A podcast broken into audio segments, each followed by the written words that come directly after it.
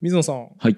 花粉症がすごすぎて、うん外出んのきついなーっていう時ありますあ僕花粉症弱いあ花粉症ないんだ弱いというか全然ないんですけど、はいはいはい多くのね職場の人とかなってますねね想像でいいんでじゃあ花粉症すごすぎて外出れないなーっていう時どういう対抗策しますあえっと目になんかあのん特殊な眼鏡つけたり、はいはいはいなんかマスクしたりしてますよね、うん正解はねガスマスクですはいガスマスクで外出れば完璧なんでガスマスクで外出るのが正解ですガスマスクで外出ればいいんですかそうですはあガスマスクつけて外出てくださいうんチューリングはそうしてましたしてないってしてない本日ははいアラン・チューリング会4回まあ内容的には本編的にはラストう んの回になります、なんか前回に比べたら多分頭使わず聞いて大丈夫な感じですよねそうですねはい今回はねチューリングの人物像うんに触れて今まで紹介したチューリングの功績うんで実はチューリングの人物から生まれてくるんじゃないかと前回次回予告で言ったのは実は初恋が彼の全てのスタートなんじゃないかはいみたいなことを言ったんですけどそういう内容をお話ししていきたいなと思います、はい人物×功績うんの回ですね、いいですねチューリングの人物像なんですけど変人ですでしょうね でしょうね変わってまして、はい変わってるなーっていうエピソードがもうおいおいおいって思ったのがあるんですよ、はい電気を読んでて うん2行で「おいおい」っていう2行なのに鬼人エピソードが2個詰め込まれてるっていう行があったんではあはあ感動したんでちょっと紹介するんですけど、暗号解読をねやってる時期に職場に行く時チャリでチューリング行ってたらしいんですけど、うんうん花粉症っていうかまあ厳密には枯れ草アレルギーかなはい枯れ草アレルギーに苦しんでいたので通学中やだなー通勤中やだなーってなって、えーガスマスクで通勤することにしたと いやその持ってんでしょそれいやあの書いてありました あの事実確認は分かんないけど少なくともこの世で一番詳しいとされるエはいニグマ・アラン・チューリング伝の中に明記してました、ガスマスクで職場に通っていたと、だからこうイメージとしては漫画、えっ、とドロヘドロうん、みたいな感じで そうそうそうこうそう顔がもうごごつっつい感じに いそうアイアムアヒーローとかああいう感じがそうなんそうかそうそううんああいう感じでごついのつけて学校来るんでしょそう騒ぎになるってでチャリで通勤してたん怖いってですよ、うんでその時に使ってたチャリがはいあのー一定距離乗るとすぐガコンってあのスポーク外れるチェーンが外れる、チャリだったらしいんですよはいそういう時水野さんだったらどうしますね直しますよねそのチェーンえ、うん修理出したりとかするじゃないですか、チューリングはですねちゃんと一定タイヤが回転するごとにカンとチェーンがずれる音をするのを聞いて、うん法則性があるに違いないと思ってはいこぎながらそれをカウントする癖をつけてですねでどうやら何百何十何回目でチェーンが外れるなって法則性を見出して外れる直前まで乗っては降りてチェーン緩めたのはめてまたまたカウントをし直すっていう生活をしてたらしいですめちゃくちゃ面白いです あのめちゃくちゃ面白いですその話でもさこれもう多いのよさらっとえ通勤中にはガスマスクをつけて枯れ草アレルギーが嫌だったのでガスマスクをつけて自転車で行っていた自転車はこうだったうん当たり前みたいに鬼人エピソードがもう盛りだくさんで1ページの中にいっぱい出てくるからあ好きです修理目まぐるしいっすあまあ、みたいなチューリングってこんな人だったんですよみたいなものも見つつ今回メインで扱ったのチューリングマシンだけなんで、うんそれ以外の功績の話とかもちょっとずつ人物像と一緒に見ていけたらなと思います、はいでちなみにこれから出てくるそのチューリングの他の功績、うんエニグマうん暗号解読のやつとか、うんチューリングテスト、はい人工知能とかは、えーそれぞれまた別で多分シリーズになるのでえ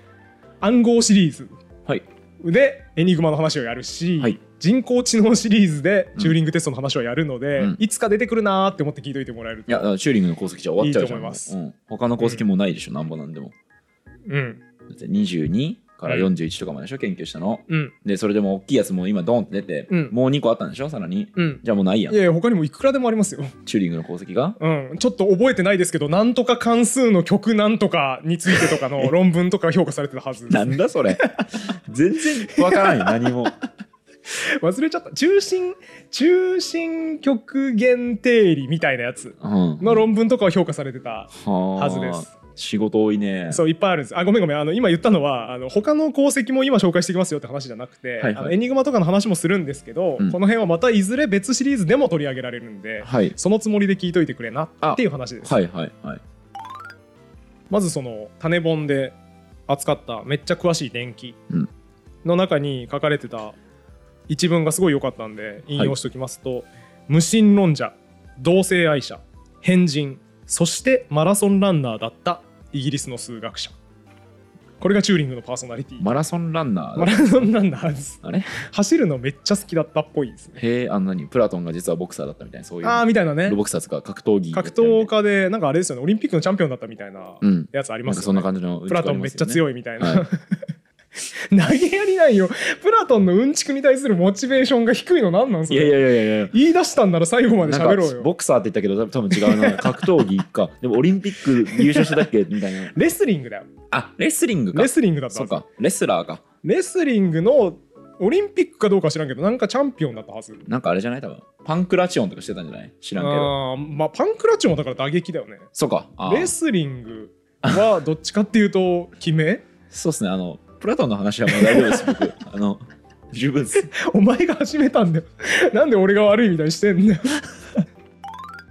なんでチューリングはまあマラソンランナーでもあったと、 うんうんで数学者っぽいですよね無神論者であり、同性愛者でありそして変人であったということで、うんこの辺がねこのチューリング伝の最初の方の一文なんですけど、はいすごくよく表しているなっていう気がします、うんうん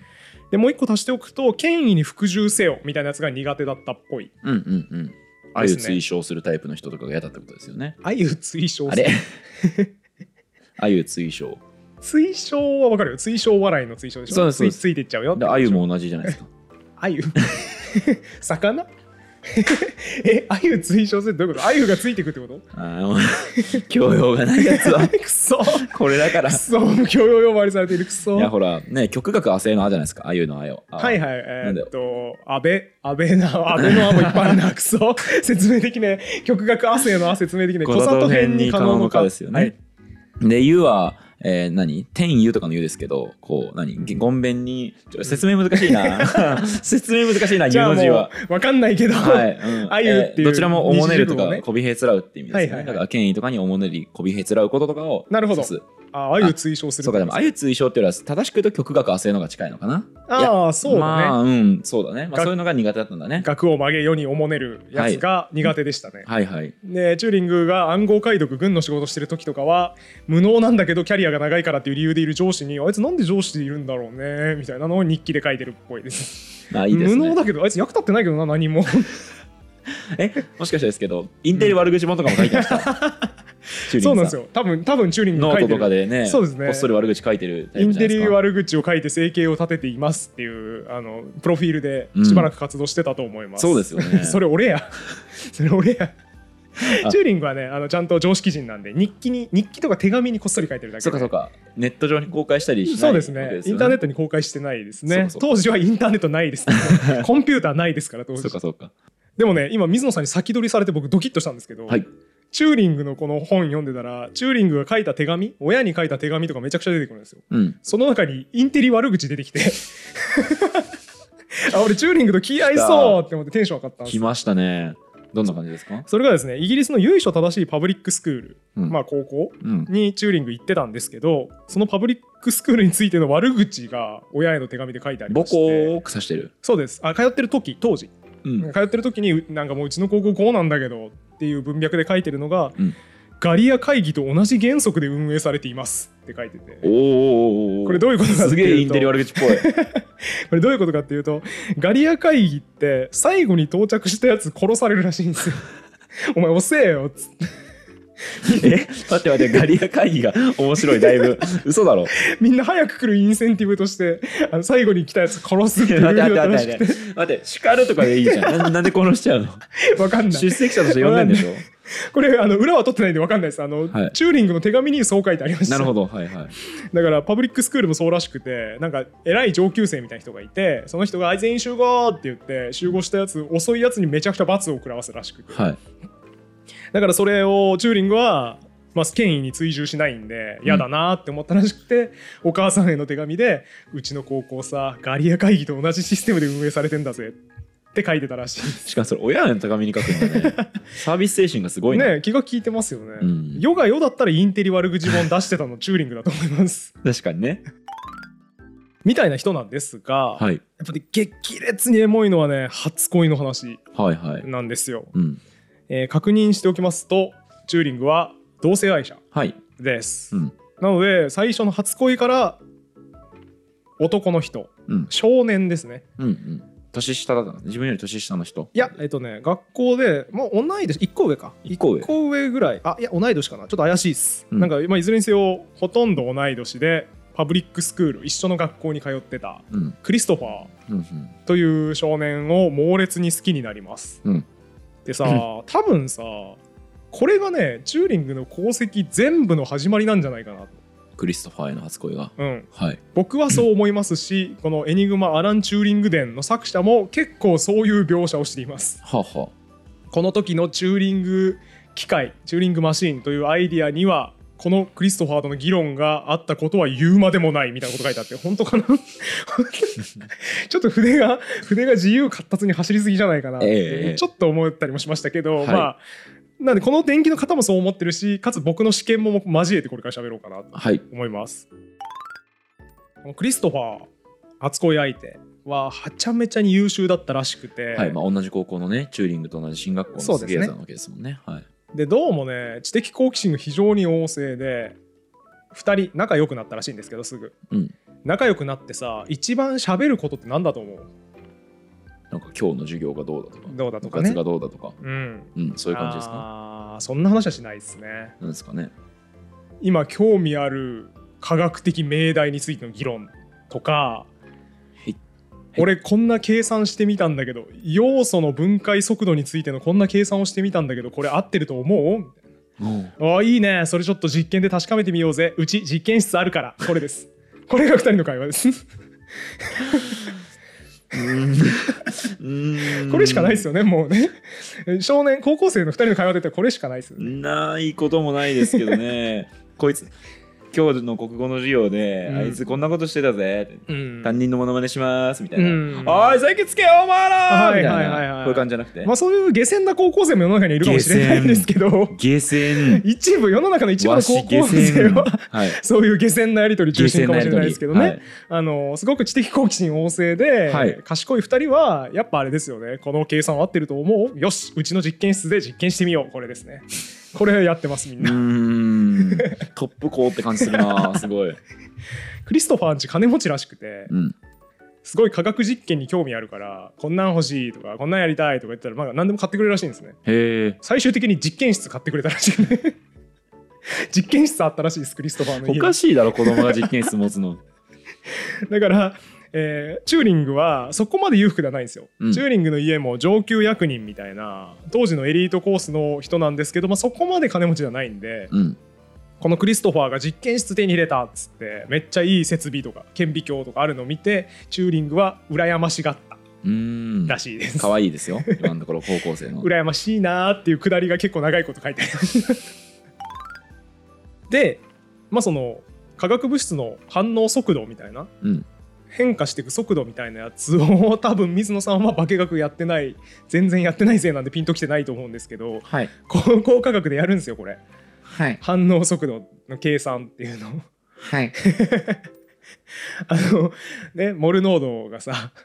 飽和に近くなればなるほど反応速度遅くなっていくよねっていうあの化学平衡に達するこれ以上解けないっていうのは化学平衡に達した時だよねみたいなやつやるんですよ。 はい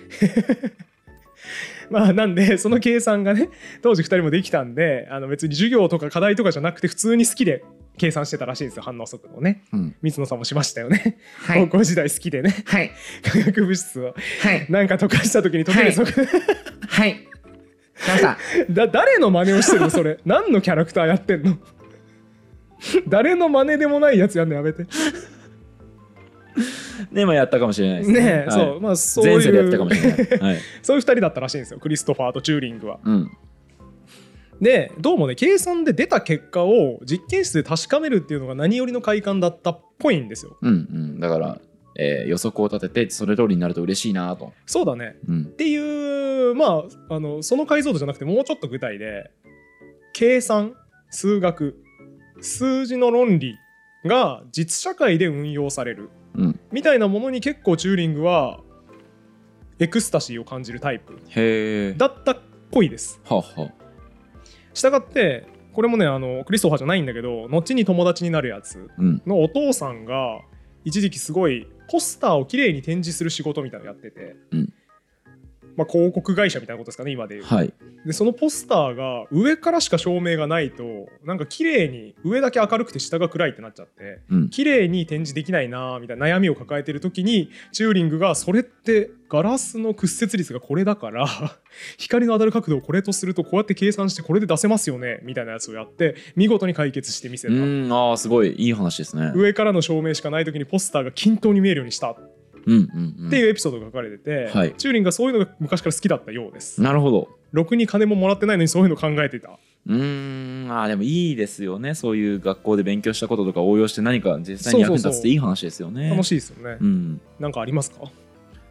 僕はそうですね高校生の頃とかよくやっぱ担任の先生のものばっかしてたの で何にもないです 何にもないです授業で学んだことをどっかで生かすんじゃなくて授業で学んで聞いた内容をそのまま上手に復元する装置あー授業あるなーなるほど聞いた内容をそのまま復元してたんですねですはいつまりその手順は明確に記述できるので、はい水野さんはチューリングマシンと同じことをやっていたってことですねチューリングマシンってことですねちゃついまますりちゃいます ねそれは定子性問題は解けないタイプの人 そういうことですね、なんかわ悪口みたいなことまあ、だから話前後しますけどこの理論的なもの自分の脳内でいろいろ計算してガチャガチャ出てきたものと実社会のリンクうんが楽しいっていうところが珍しい数学者には珍しいんだけあどー確かに工作が好き うんうんうん工作おじさんうんになった理由の一つだなという気がしてます、うんうんうんだから若い頃からよく作ってるんですよこのクリストファーと一緒になんか実験設備みたいに作ったりとか、うんもうちょっと大人になってからはなんかリレー回路って言われるやつ電気回路の簡単な装置を作って電子工作はいしてみたりみたいな、今だったら秋葉原で部品買ってきてやるよねオタクがみたいなやつをチューリングはめっちゃやってたああいいですねぽいです、うんうんあともう一個すごいのがこのクリストファーとチューリングは自由意志についての議論をするのを好んでたらしいです。ね、定番の会話ですねこれも高校生の会話で 高校生がねトークテーマにするものといえば自由意志ですよねやっぱりうーん いやあの A 組のあの子が可愛いと かそういうやつじゃなくてあそれも話すねあ A 組のあの子が可愛いっていう話と自由意志の話ですね 定番はそうか「なおはよう水野」っつって、うんねえねえ A 組のみきちゃん今日もめっちゃ可愛かったよ、うんね、今日ポニーテールにしてきてさ確かにね似合ってたねあれねねマジでテンション上がるわ今日の授業頑張れそうねあと人間に自由意志ってあると 思う知らん よ知るか大体こうですよね高校生って 違うよ絶対違うけどな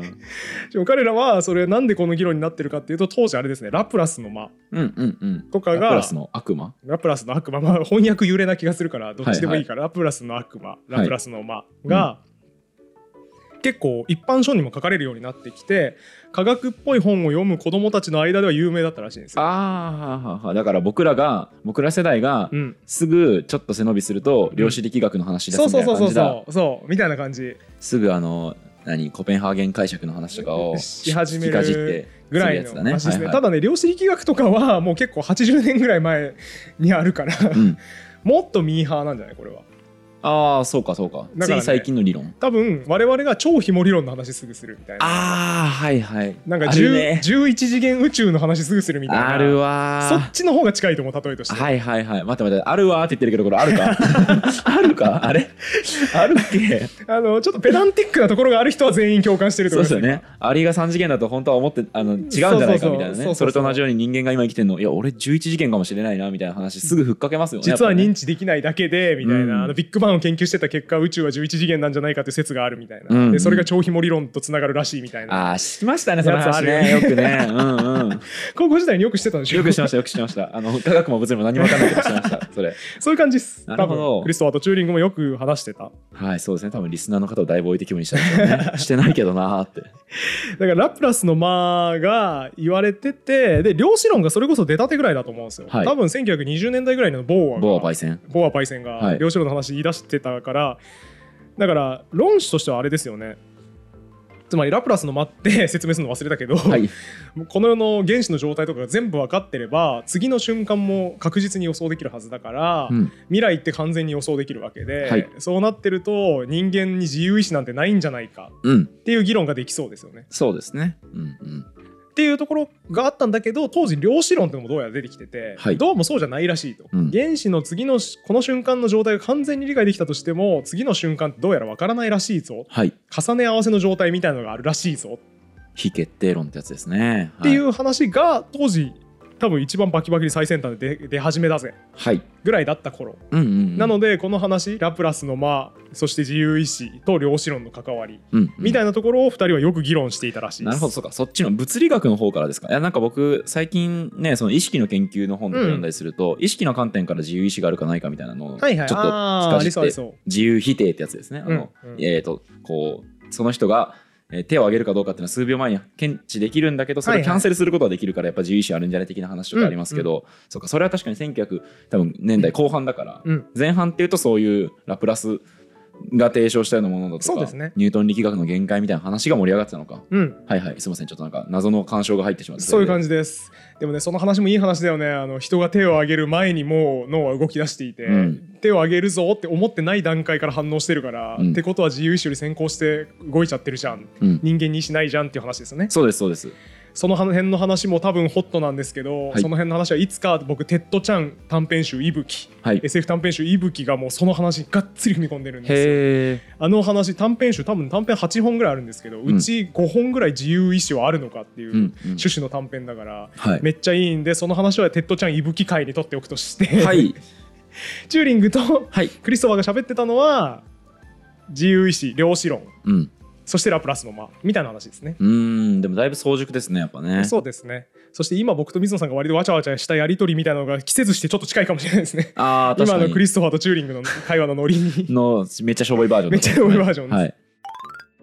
みたいな話をする素晴らしい良き友だったクリストファーですがいきなり死にますええ。高 マジっすか校時。代に高校時代に。在学中にあ、早いですいね。きなり死にます溶接したわけですね。そうですね、はい妖精ですね はい、溶接とも溶接とも言うやつ。はい。妖精と溶接でね昔揉めました思ねいましたけど、そうそうそう両方とも言うっていう。両方合って。たっていう、はい字が違うっていう、うん若くして亡くなることですね。そう、はい妖精溶接したんですよクリストファー結核ではい。でそうするとチューリングのショックは当然計り知れなかったはずなんですよねうん。このちょっと馴染めんなみたいなちょっと権威主義的なガリア会議と同じシステムで運営されている学校でこんな気の合うやつと知り合えて、ね、愛情を持っていたのにいきなり死んでしまったとうん。いうことで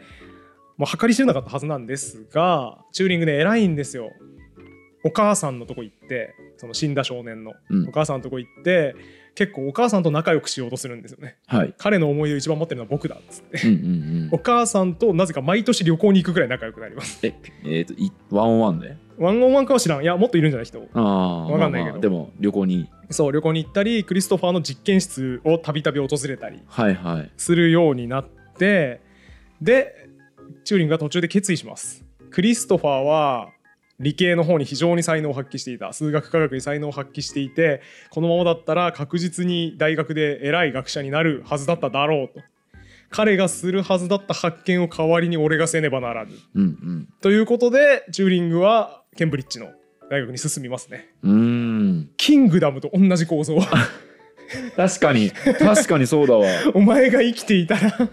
こうなったはずだからその分まで俺は天下の大将軍になるみたいなのと全あ、く同マジじで構そうです造ね。マジでなそんうでですす、よね。幼少期から親友と共に戦い合ってさ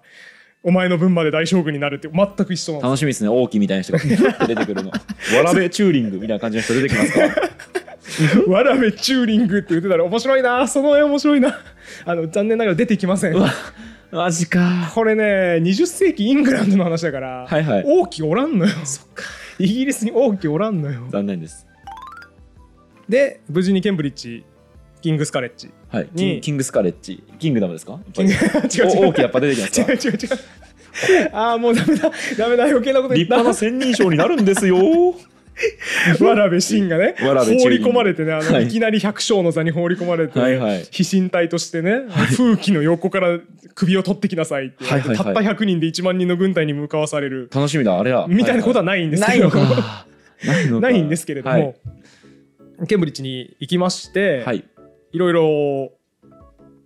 亡きクリストファーのお母さんとのやり取り手紙のやり取りとかも続きますうんうん、でこの時には精神に結構特別さを認めてる感じがします精神、精神スピリッツうん、手紙の中でクリストファーの魂は僕の近くにあるような気がしてなりませんみたういんな、うん唯物論者っぽくないはいことを結構書いてます、うんうん確かに数学者っぽい感じしないですねまあ多分一つにはさ悲しすぎるじゃんうん友達死んだのうんだからまあそう思わないとやってられなかったのかなとうんうん近くにいるぞと精神は近くにいるぞみたいなことを思わないとやってられなかったんじゃないかなという気がしますうんうん、そうですね僕もあの昔ねセンター試験やった時に、うんうんあまりにも自分に自信がなありすぎて、うん国語の試験の翌日、ん回答速報を見たら、うん古文50点中17点でびっくりすぎて、うん回答速報が間違ってると信じてたことありました けど要はそういうことってことです違ねう違いますあれ違う話です違うんですか違う話ですチューリングはあの勉強めっちゃできたんでちょっと違い違いますね そんなそんな劣等生が謎に自信過剰だった話ですんのやめてもらっていいですか、失礼しました間違えましたはいそれただの現実逃避です だからチューリングはクリストファーの魂がきっと近くにあるみたいなことを言いながら言いながらもやっぱりクリストファーとした自由意志の議論とかはずっと頭にあるんですようんうんだから大学とかで勉強しながら数学の勉強したり論文書いたりしながらも自由意志については考え続けてるでその辺の物理っぽい本読んだログとかが結構チューリングの日記とかから出てきますえ高校生の話ですよねまだ大学生大学生になってからかなこれうは、んはいはいはいで自由意志っていうものを考えつつも多分クリストファーともう一度会いたいなみたいなのはチューリングの頭の中にずっとあったと思うほでその後にチューリングはたどり着くんですよ最初僕言いましたねチューリングの特徴、うん変人でうマラソンランナーうん、まあ他のやつ他のやつ マラソンランナーもその瞬間しか出てこないから走るの好きだったんすよっていう話で終わりだからその話は えっと変人変人でとマラソン同ランナーと性愛者でそうそうそうそう無神論者そう無神論者はいですよねはいぽいとこには多分この頃にたどり着いてんじゃないかなって気がしていて、はい唯物論っぽいものが20代でチューリングの中にはっきりうん芽生えます、はいそれその結果がどうもチューリングマシンっぽいぞうんうんチューリングマシンをチューリングが発案したきっかけってはい人間の考えるという営みを機械にやらせることはできるはずだとういう想定なんですよ。ん、うん、あのそれはわかりますそのなんかよくそんなアイデア浮かんだなって僕聞いてて思ったんで、うん、普通僕生きてたらコンピューターに僕がやってるなんか簡単な処理みたいなの全部やれるはずだっていう前提にいかないはずなのでそうですね。うんうん確かにそうなんですよ。だから一見さ奇抜に見えたじゃんあのチューリングマシンっていうのを考えようぜはい数学の決定問題考える上でチューリングマシン考えようぜってアプローチは奇抜に見えたんですが実はチューリングは人間の考えること人間の知的営みを機械に代替させられないだろうかうん、うん、っていうアイディアをベースにしてチューリングマシンのアイデアにたどり着いてたっぽいんですねなるほどだからそれをささっきの決定問題に応用できそうだっていうのは偶然ですね多分ね、うーん着想としてもともとこういうのがあって はい人間の考えるものって機械にやらせられそうだなそれってこういうことだよなって思ってたのが数学の論文数学者である本業と結びついたからできた論文っはいていう感じがしますねなるほどでこのアイディアってさ、うん人間の思考みたいなものって特別なもんじゃないんだと、うん魂があってそこから神の力でどうこうとかじゃなくてこうやったらチューリングマシンにもできるはずだと、うん人間の精神から特別性を奪い去る行為でもあるわけですよねはいだからチューリングマシンの発案ってまさにチューリングがもともと求めてもともと認めていたうんうん精神の特別性はいみたいなものを否定するうんうん営みでありここが明確に唯物論者への転換点であろうとなるほどいうことを電気の作者も書いてますはいこれね激エモ記述なんで引用しますねはい精神としての存続とか精神の交流というような考えについては1936年には信じるのをやめてしまったようだうんうんたらかんたらアランは強力な唯物論者として目立つようになり自らを無神論者と認めるようになるうんクリストファーに2度目の死が訪れたおおー計算可能数の論文はクリストファーの死を意味しているうんわかりますはい、えーだからそのあの論文によってクリストファーの魂うんみたいなものっていうのを完全に否定したっていう、そういうことです昔は信じてたけどそういうことですうんだから牧歌的な少年はさ死んだ後もクリストファーは僕の近くにいるんだみたいな気持ちだったんだけど計算可能数論文を自ら書いて、うんこれで人間の知性というものを代替できるみたいな、うん人間の特別性みたいなものを認めなくなったのでこれクリストファーの2度目の死だとうん著者は書いてるんですよ。クリストファーはね語源的にはキリストを運ぶもの神を運ぶものですけどおキリーストは復活しましたけどチューリングが愛したクリストファーは復活しなかったんですねめちゃくちゃ気の利いたこと言ってるすげえすげえかっこいいえアドリブでこんな気の利いたこと言える人いるかっこよ何やこいついや今感心しちゃったえかっこよすげえ気利いてんじゃんえこれ電気に書いた方がいいよ 俺だって現状のこのさクリストファーの2度目の死を意味しているだけでえもうと思って、うんいい筆走ってるって思ったけど、うんそこに今のやつ足したら完璧ですよ、 えこれ書き足した方がいいんじゃ ないですかすげえいや気の利いた引用ですねそうですねクリストファーの語源知っててよかったですねすげえさっきまでセンター試験の国語の点数が受け入れられなかったやつと同じやつとは思えん な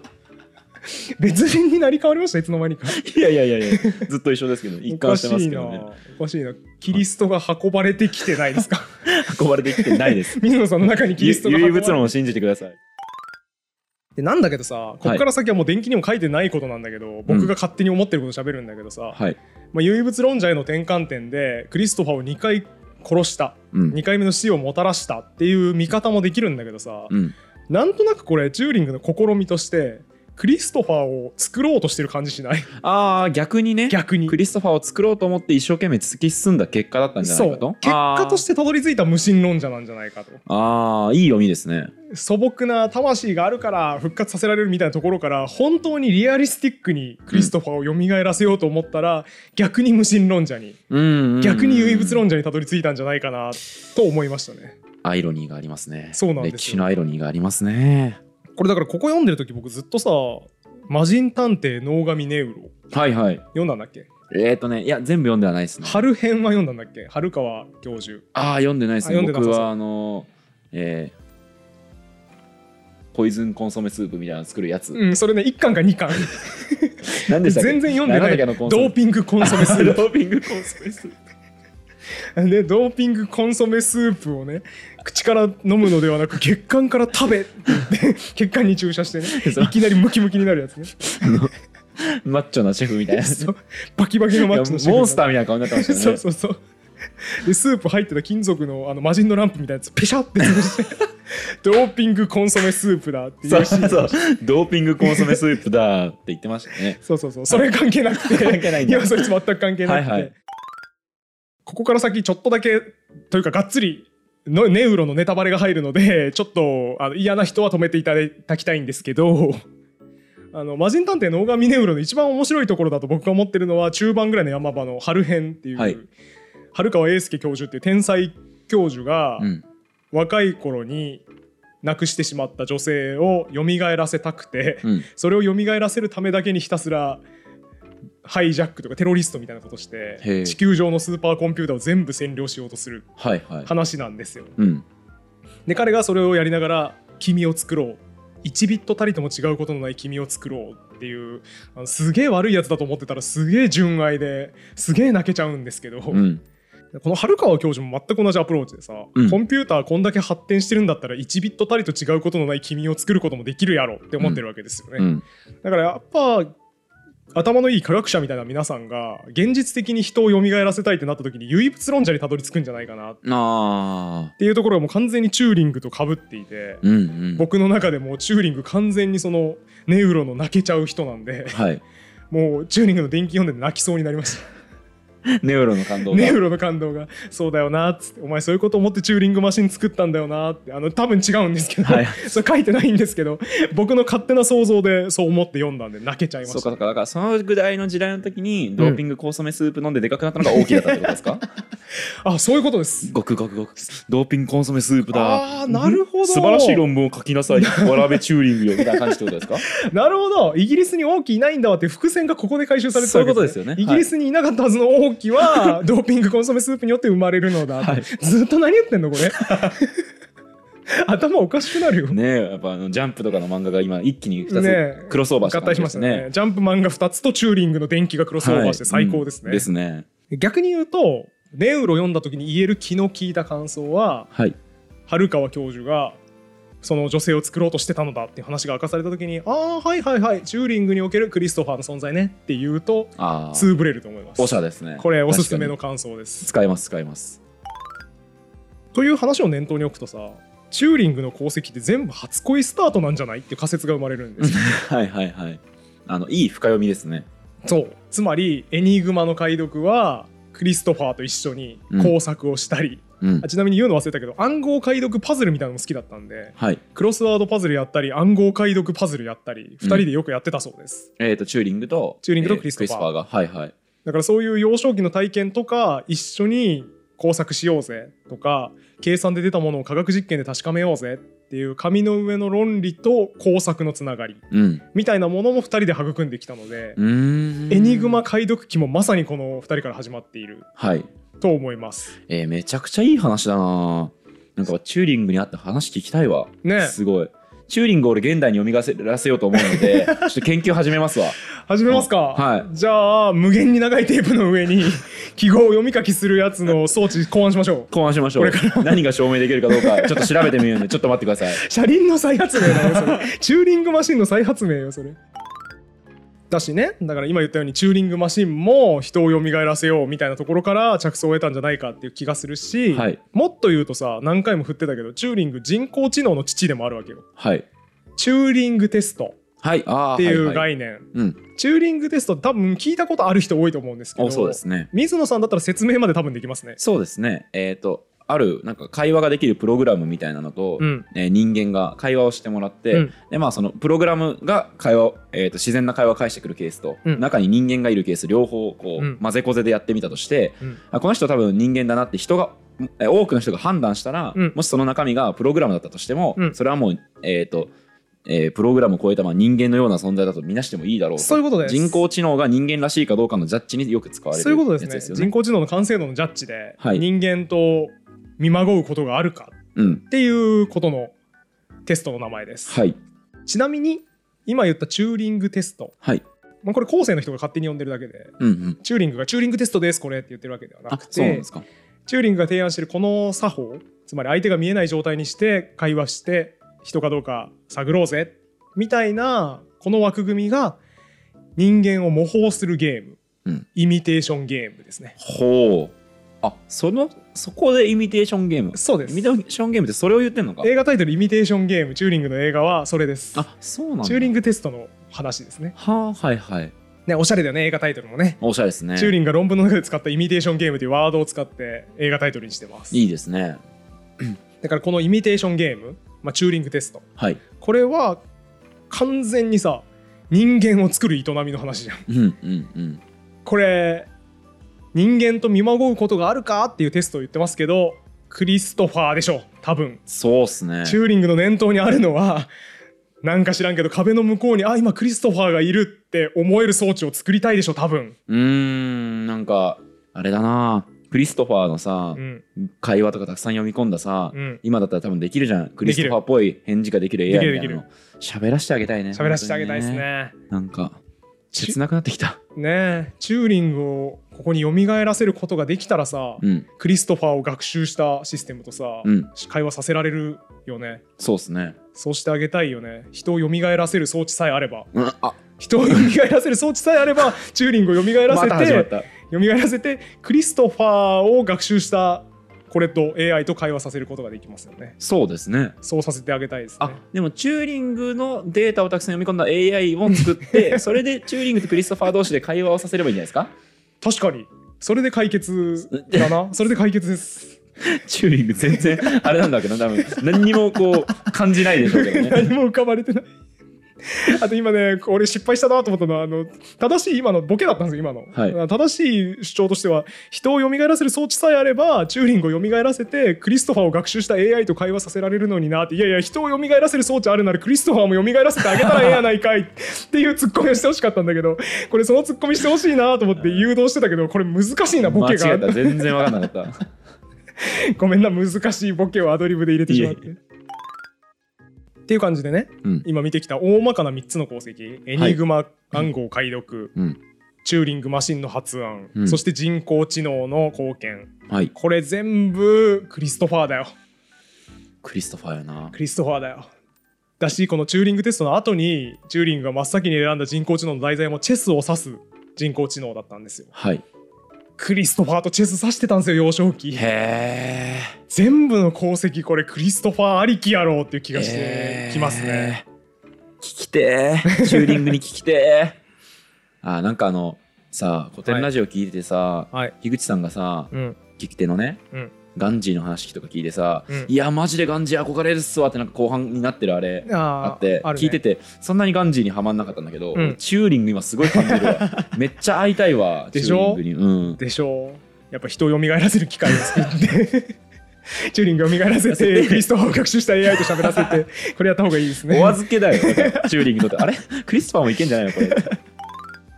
そうですよねなんかこう考えるとさ研究者のバックグラウンドってうんめっちゃ複雑というか、うんでもかつこういう美しいストーリーに一つまとめられたりもするんだなっていう感動が今回あったなっはいていうのが今回のまとめなんですよ。はいはいえー一応復唱しておきますと第1回から第3回まではチューリングの主な功績うんの話を見ていきました。はいで第4回では人物像を見てその功績のバックグラウンドには何があったのか、うん答えは初恋であるうんっていう話をしてきましたはいだからね今回思ったこととしては一人の研究者の人生と功績を同時に追うってめっちゃ楽しい自由研究だなと思ってそうっすね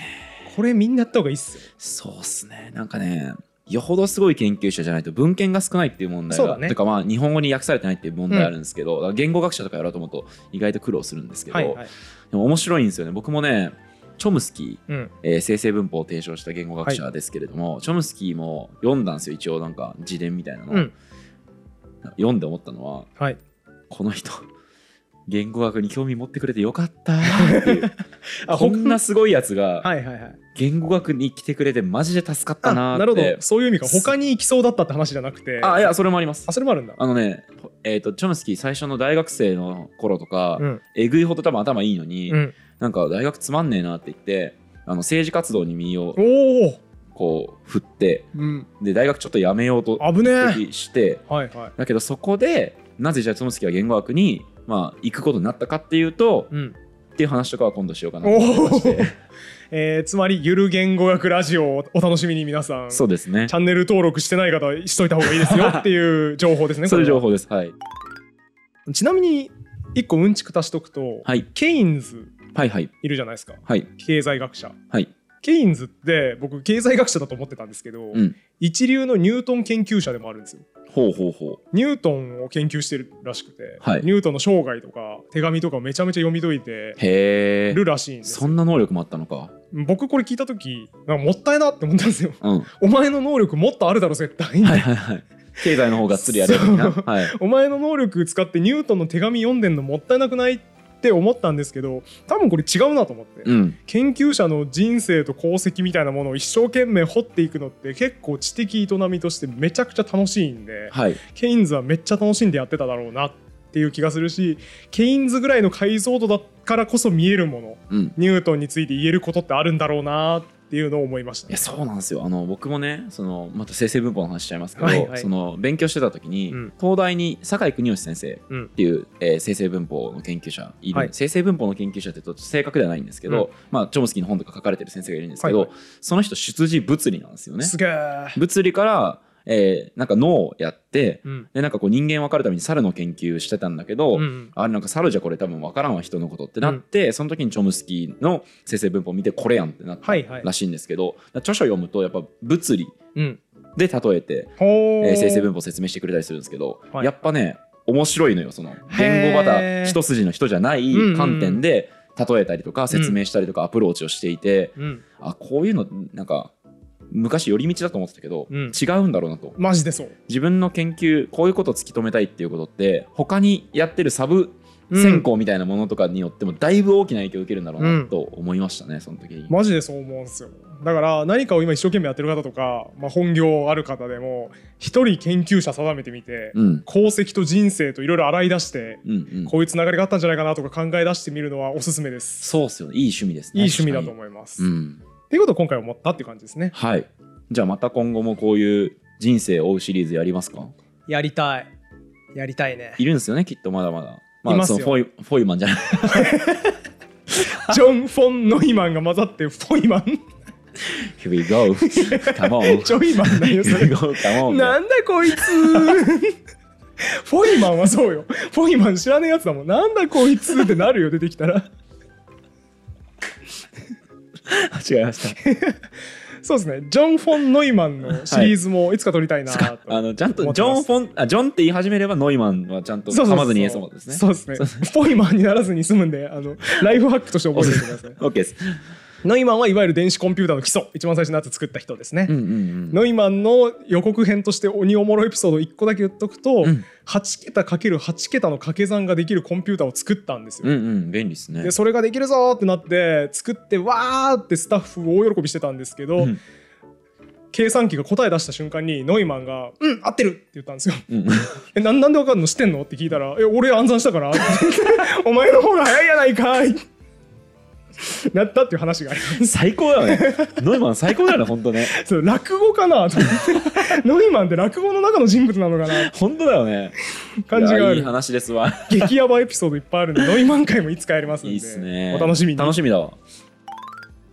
そういうわけで今回も終わりにしたいと思います、はいチューリング会全4回面白かったよっていう方はチャンネル登録高評価あともろもろ感想のコメントとかいただけると楽しみです、うんこんな人扱ってみたらどうですかみたいなコメントもあると嬉しいかもしれないですそうねですね。コンピューター科学の人、マジで知らないんで、僕は全然。うんぶっちゃけチューリングもね、はいはい俺、名前知っててちょっと偉いなって自分で思ってるぐらいで、普通の人からしたらチューリング誰って、ん歴史の教科書でやんなかったなとかって感じだと思うんで、うん。ちなみに我々の領域クロスオーバー系でいうと、はい言語学の知見言語学の修士号だか博士号だかを持った状態でプログラミングめっちゃやり始めた、うんおかげでめっちゃいいプログラミング言語作った人とかいますへえ、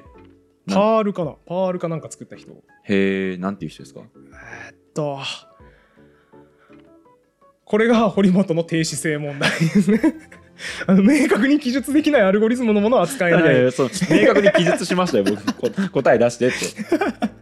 まあほらチューリングあ、分のかった。えさっとね、なんだっけ、ラリーなんちゃらじゃないラリー。ページラリーページはそ れは Google それで Google 作った人 Google の人でしょえっと、ラリー・リウウォォールみたいなール、ウォールみたいな人、うんラリー・ウォールみたいな人、そうそうそう、そなのんか人、その言っ人てたよねだって堀本さんね僕、水野さんにこの人いいんすよって言って、うんいつか扱いましょうって言った手前、今、名前忘れてるのやべえなって思いながら、 なんだっけな、 なりました。はいまあ、今、めっちゃ曖昧なんですけど、そういう人も扱えるかなっていう気がわしかてりまましす。た楽しみにしてます以上、今回も終わりにしましょう。ありがとうございました。ありがとうございました